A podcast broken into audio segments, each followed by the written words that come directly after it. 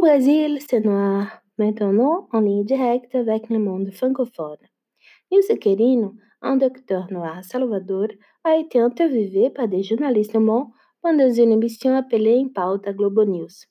Le sujet principal a été un détail que la grande presse du Brésil n'a guère pas touché jusqu'ici.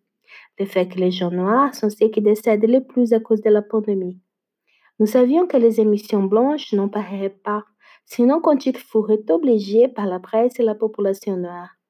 Les morts des Noirs aux États-Unis ont été aussi importantes pour que les journalistes blancs en commencent à parler. Kenino a fait une importante remarque à propos de comment la maladie tue au Brésil. Les recommandations de rester à la maison ne peuvent pas être suivies par la majorité des gens noirs, qui sont soumis à une citoyenneté et des occupations de seconde catégorie. Donc, sont ceux qui travaillent encore, et à cause de cela, ils ne peuvent pas se protéger. Ce n'est pas au hasard que cette société-là met en danger les plus fragiles. Pour comprendre ces discussions-là, il faut parler de comment la FENATRAD, Fédération nationale des travailleurs domestiques, a de faire face à la résistance des patrons pour que la catégorie, pour que la catégorie ait le droit au confinement. Pas besoin de remarquer que les travailleurs domestiques sont surtout des femmes noires et les patrons à la fois sont des personnes blanches.